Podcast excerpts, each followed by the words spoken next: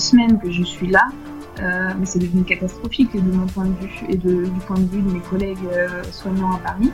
Il y a des centaines et des centaines de personnes dans les rues qui se promènent.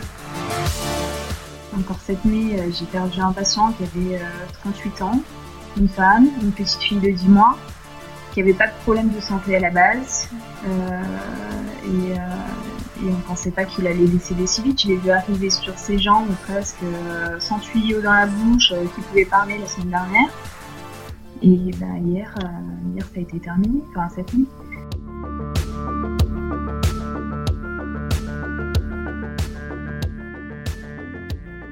Bonjour et bienvenue sur Déclic. Déclic, c'est le podcast de Nice Matin qui part à la rencontre des personnalités remarquables. Sportifs, chefs d'entreprise, artistes, restaurateurs, Déclic prend le contre-pied des interviews que vous avez l'habitude de voir ou d'écouter. On ne coupe pas la parole, on ne cherche pas la petite phrase, on laisse à nos invités le temps de répondre aux questions et surtout de développer. Pas de montage, pas de propos déformés, aucune reformulation, l'entrevue que vous allez écouter est diffusée brute telle qu'elle a été enregistrée.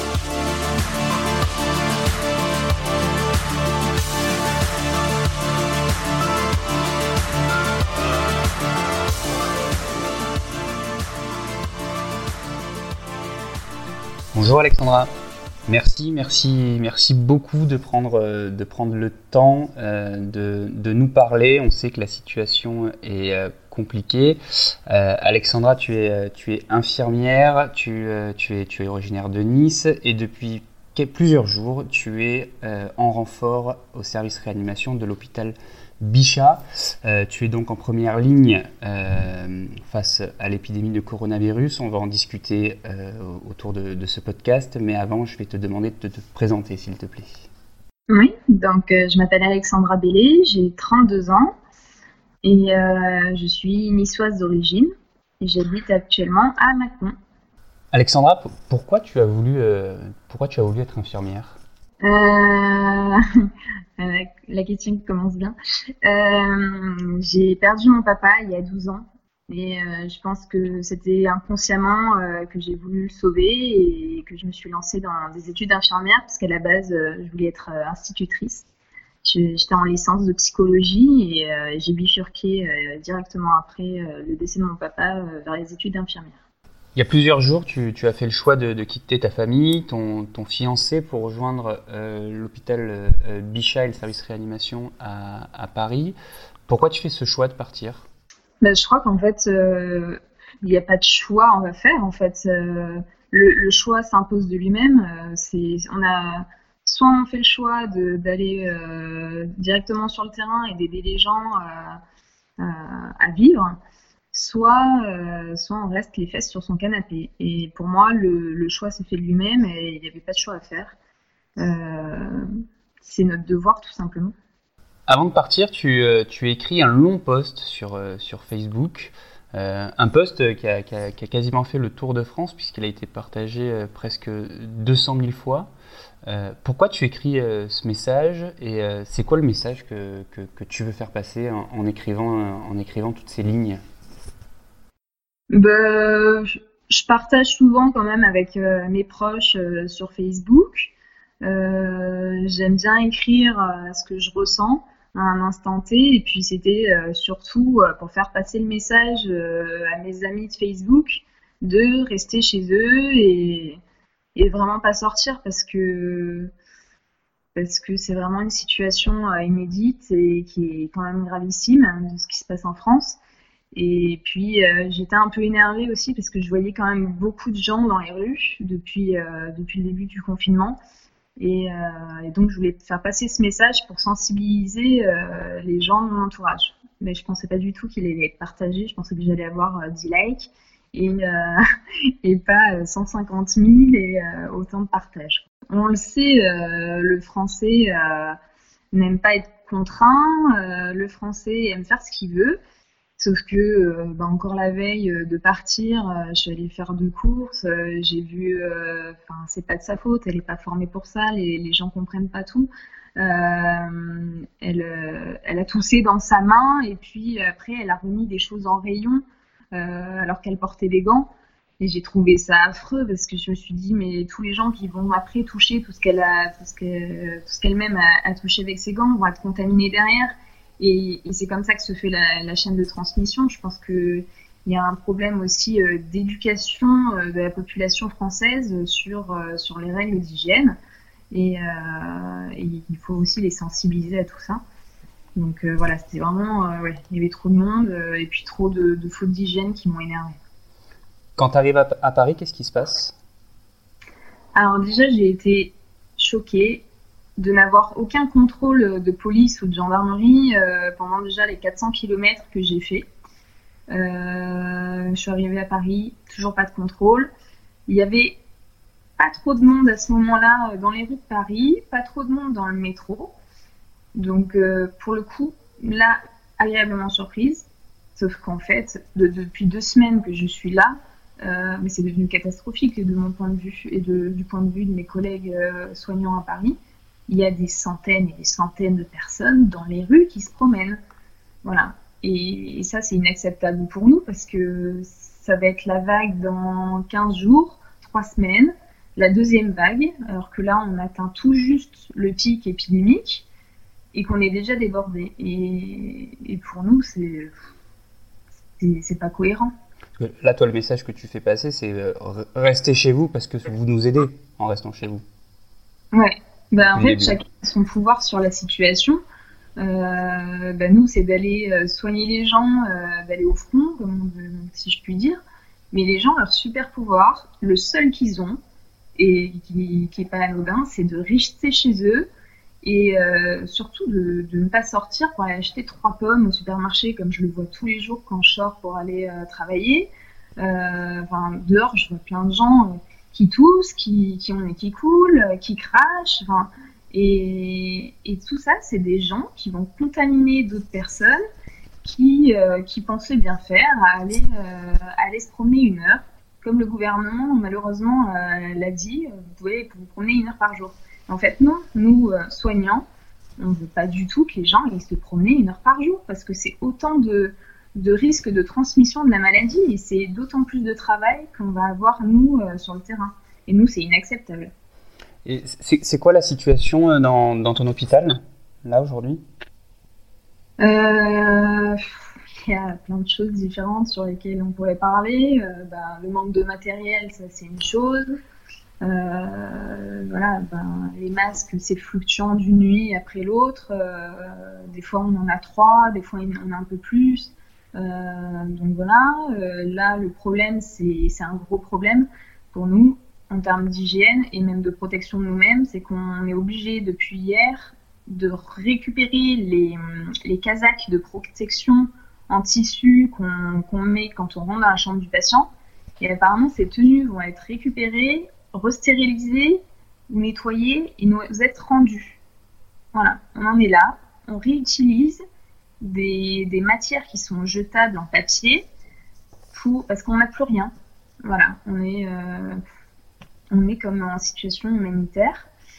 ensuite, euh, qu'est-ce que je peux dire? Ben, On a beaucoup de patients jeunes qui décèdent aussi, ça faut le rappeler. Encore cette nuit, euh, j'ai perdu un patient qui avait 38 ans, une femme, une petite fille de 10 mois qui n'avait pas de problème de santé à la base euh, et, euh, et, on pensait pas qu'il allait décéder si vite. Je l'ai vu arriver sur ses jambes presque euh, sans tuyau dans la bouche, qui pouvait parler la semaine dernière. Et ben, hier, hier ça a été terminé, enfin cette nuit. Et à côté de lui, il y a un autre patient qui a 29 ans, ça va être la même chose. Donc il faut que les gens aussi se disent bien que ça ne touche pas que les personnes âgées et que ça touche tout le monde. Est-ce que tu peux revenir sur tes, conditions de travail? Comment ça se passe là? Tu, donc, tu fais les nuits, je crois. Ouais. Comment, comment ça se passe euh, quand tu arrives là-bas le, soir? Quand j'arrive le soir, euh, du coup, en général, on est euh, deux à trois infirmiers par unité, donc on a cinq patients. Ce qui est, pour le coup, si on est trois, plutôt confortable parce que moi j'ai été habituée à deux patients pour six infirmières, ce qui est énorme. Euh, j'ai une infirmière qui me fait les transmissions euh, des patients que je vais prendre pour la nuit. Et, ensuite, on commence nos tours. C'est-à-dire que toutes les 4 heures, on a des tours très spécifiques à faire. On contrôle toutes les machines qui sont dans la chambre, l'état du patient. On a une routine en fait qui nous met en sécurité et qui met en sécurité le patient. Euh, on prépare les drogues pour la nuit. Euh, et, puis voilà, ben, c'est rythmé toute la nuit. Mais entre-temps, entre les 4 heures, il se passe beaucoup de choses. On a des urgences qui rentrent. Il faut euh, ben, faire la toilette mortuaire des décès. Les mettre dans les housses, enfin ça aussi c'est très particulier. Il faut rester aussi attentif. Ben, voilà, si on sait qu'il y en a un qui, qui est en fin de vie, comme celui de cette nuit, bah, je suis restée attentive tout, enfin, pendant une, une bonne heure pour voir à quel moment bah, il, allait, euh, il allait décéder pour qu'il soit pas seul dans la chambre à ce moment-là. Donc, euh, c'est euh, une attention tous les instants euh, pour tous les patients qu'on prend aussi sur notre temps, nous, pour boire, aller aux toilettes. Enfin, c'est assez. c'est un service très particulier, la réanimation. Toi, là, ça fait quoi? Ça fait une semaine que tu y es là-bas? Dix jours? Euh, deux semaines. Deux semaines? Comment ça va, toi, aujourd'hui?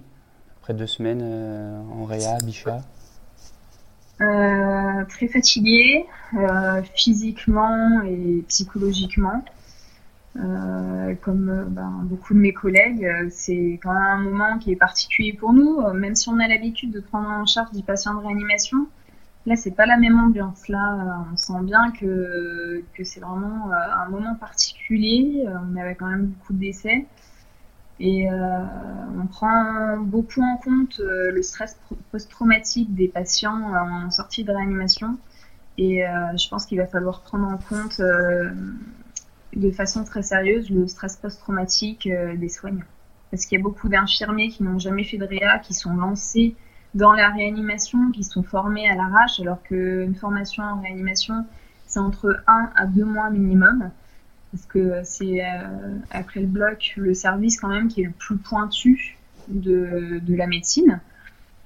Et, et, je pense que, bah, tout comme moi, je pense qu'il y a beaucoup de soignants qui font des cauchemars la nuit.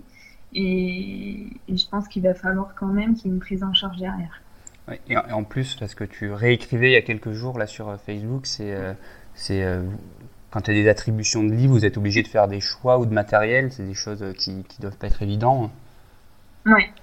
Ben, le problème, c'est que on n'a pas été formé à ça. On n'a pas été formé à, à devoir choisir qui vit et qui meurt.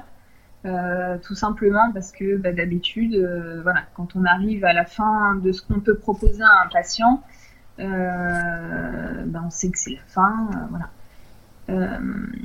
malheureusement, là, on arrive au pic. Il n'y a pas de lit.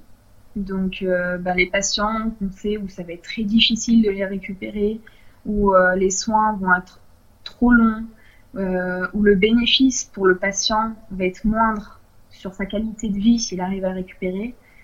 Là, au bout d'un moment, c'est des patients où euh, qu'on va limiter en soins parce que est-ce que ça vaut le coup de s'acharner? En sachant que derrière, bah, il y a des patients qui poussent pour avoir une place en réanimation et qui bah, auront sûrement plus de chances derrière euh, de, récupérer.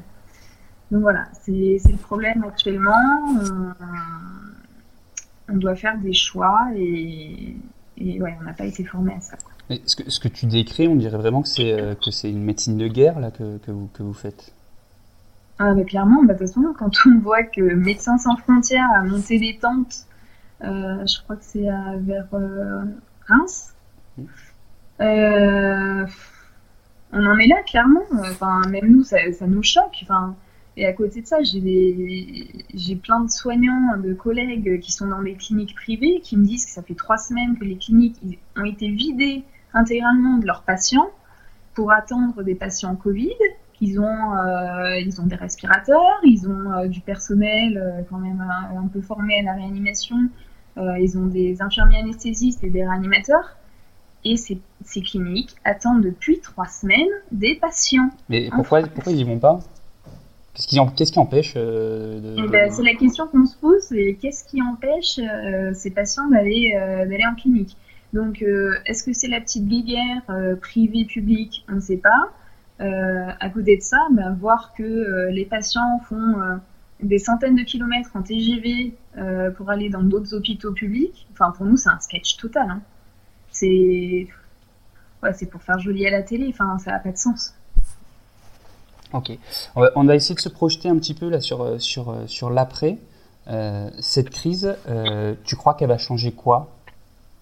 Pour la médecine, pour les infirmières, pour le personnel soignant J'espère qu'elle va changer beaucoup de choses. J'espère que euh, j'espère que les salaires vont être évalués parce que c'est une honte en France qu'une infirmière soit payée entre 1500 et 1800 euros alors qu'elle a fait trois ans d'études mmh. et vu les responsabilités qu'on a, hein, parce que quand même on gère la vie des patients du bout des doigts avec euh, euh, les machines qui les retiennent à la vie. Euh, il faut une certaine technicité quand même et beaucoup de connaissances. J'espère que le statut de réanimation va être différent. J'espère que ça va être pris comme une spécialité à part entière et non plus comme un service lambda dans, dans lequel n'importe quel infirmier pourrait aller directement. Et puis, euh, le système de santé euh, tout court, j'espère qu'il va être modifié. Euh, il marche pas. Clairement, il marche pas. On ferme trop de postes de soignants. Il n'y a pas assez de lits. Et enfin, ouais, il n'y a pas assez de lits pour les gens. Et puis, la société est vieillissante. je trouve pas ça normal et humain qu'une infirmière, comme j'ai déjà vécu, soit seule pour 60 patients Alzheimer profonds et deux aides-soignantes. C'est-à-dire qu'on est dans la maltraitance pure du début à la fin. Et ça aussi, j'espère que ça va changer parce que euh, c'est comme ça dans beaucoup de services. On n'a pas assez de soignants pour trop de patients. Et du coup, bah, on est euh, n'est plus du tout dans l'humain. Et, clairement, nous soignants, si on a fait ce métier, c'était pour le côté humain de la chose, souvent, le plus souvent en tout cas. Et, euh, et clairement, on s'y retrouve pas on n'est pas dans nos valeurs, euh, dans les valeurs qu'on souhaite. Et le problème, c'est qu'actuellement, euh, moi, quand je suis sortie d'école, c'était euh, la durée moyenne dans le métier d'une infirmière, d'un infirmier, c'était 5 ans en 2012. Actuellement, elle est 3 ans. Il faudrait, se poser les bonnes questions. Et qu'est-ce que ça va changer pour toi après? Est-ce que tu vas voir le métier différemment? Est-ce qu'il y, est qu'il y a des choses qui vont changer? Est-ce que tu penses que ça va changer des choses vraiment pour toi? Alors moi, il faut savoir que, que ça fait trois ans que je cherche une reconversion euh, professionnelle, parce que j'ai fini par détester mon métier. Voilà. Euh, ça fait deux ans que je fais de l'intérim. Euh, je ne sais pas encore où j'en suis actuellement dans, dans, ce que je vais faire. Je pense que la seule chose qui pourrait peut-être me, me, rattacher à mon métier, ça serait peut-être de faire formatrice infirmière dans un UCI. Euh, mais pour l'instant, je ne sais pas. J'attends de voir quels vont être les changements euh, pour notre profession.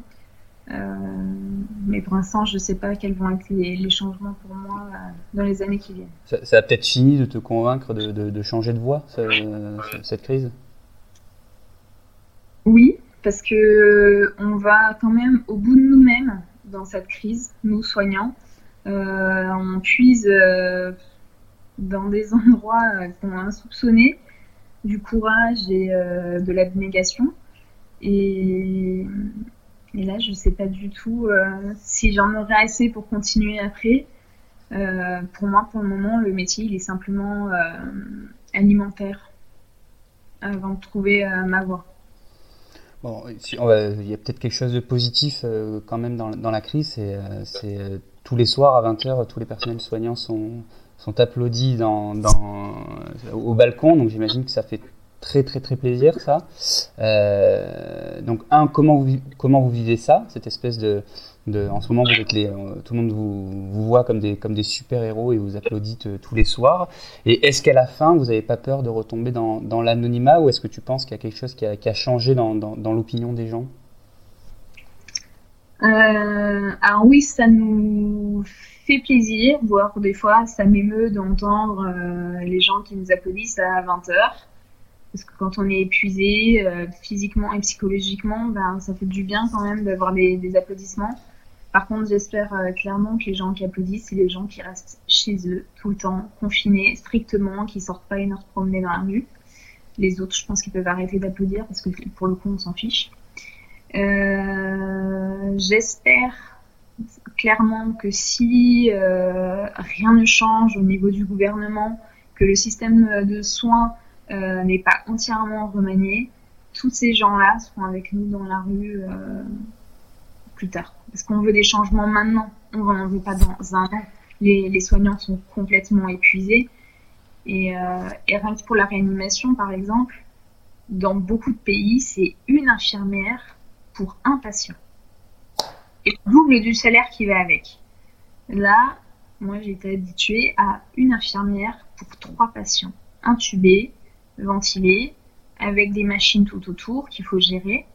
C'est très lourd et on peut pas bien faire notre travail comme ça. Donc si, si ça ne change pas et qu'on demande euh, à ce que les gens soient dans la rue avec nous, j'espère qu'ils le seront sûrement. Merci beaucoup Alexandra pour, euh, pour, euh, pour ton temps et on, te souhaite beaucoup, beaucoup, beaucoup de courage dans la période actuelle. Eh ben, merci beaucoup et merci de m'avoir écouté.